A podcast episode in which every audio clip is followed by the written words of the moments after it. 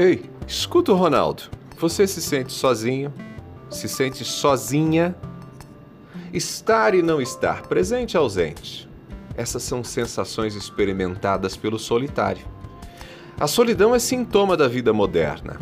Somos muitos, um planeta de bilhões conectado em redes sociais na internet.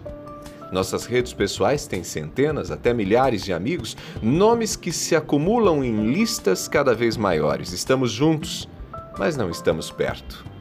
Não estamos perto do coração. A vida se confunde, os relacionamentos se esgotam, a solidão toma conta. Milhares de pessoas vivem tal realidade. Muitas por obra do destino, experimentam o abandono, não por escolha, Pode ser o homem ou a mulher que vive sozinho, deita e acorda sem ter alguém do lado. Os que estão por perto são apenas passantes, não dividem a vida. Talvez a principal companhia seja a internet, com companheiros virtuais. Quem sabe os programas de TV, o rádio, um livro. Não é novidade passar em datas especiais sem nenhuma companhia. Mas existem também aqueles que estão sozinhos, mesmo rodeado de pessoas. Há filhos que desconhecem seus pais, não sabem quem é a família. Os amigos não passam de imagens incertas, às vezes movidos por interesses, ou são pessoas que não podem ser contrariadas. Esses solitários estão perdidos em suas próprias casas, deslocados do mundo. Há aqueles que se sentem sozinhos, mesmo sendo bajulados, líderes, pessoas importantes, mas que não sabem se podem confiar nas palavras daqueles que estão ao redor. Muito menos na suposta amizade, afinal, sempre existe a dúvida: são amigos de fato ou estão interessados em se beneficiar do status ou poder? Até mesmo o amor é colocado em xeque. Eu sou amado pelo que sou ou pela minha posição? Também existem cônjuges que têm a segurança de uma relação, mas são carentes de afeto, não são plenamente atendidos. Mantêm o sorriso, as palavras amáveis, mas vivem um personagem.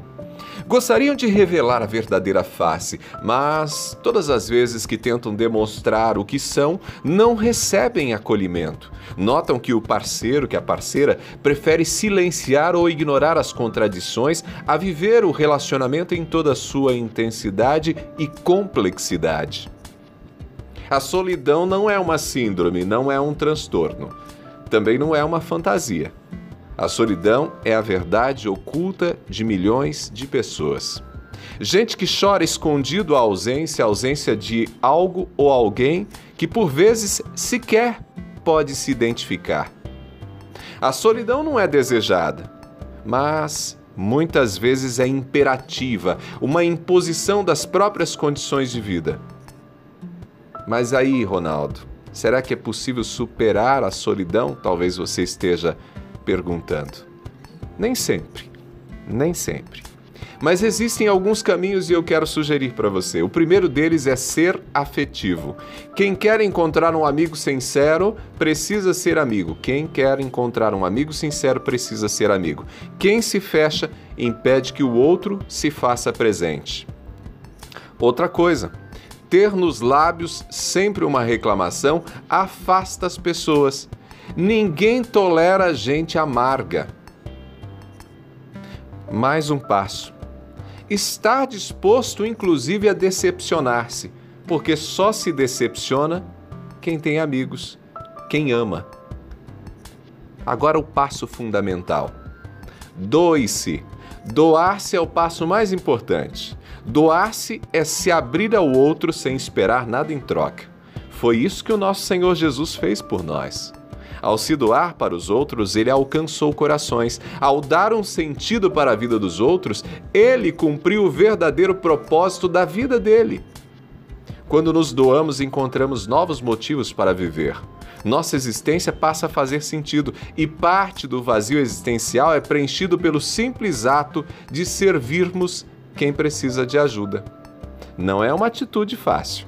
Trata-se de uma ruptura consigo mesmo a fim de experimentarmos algo maior, algo nobre. Muitos vão passar pela vida sem experimentar, de fato, a plenitude de se sentir parte do mundo. Mas escute o Ronaldo: é possível romper com a solidão e superá-la é encontrar-se. E nos encontramos no serviço, na doação, no amor ao outro. Eu sou Ronaldo Neso. Se você quiser me fazer companhia no Instagram, vou gostar de ter você lá. Arroba Ronaldo Neso, arroba Ronaldo Neso. A gente se fala. Abraços do Ronaldo.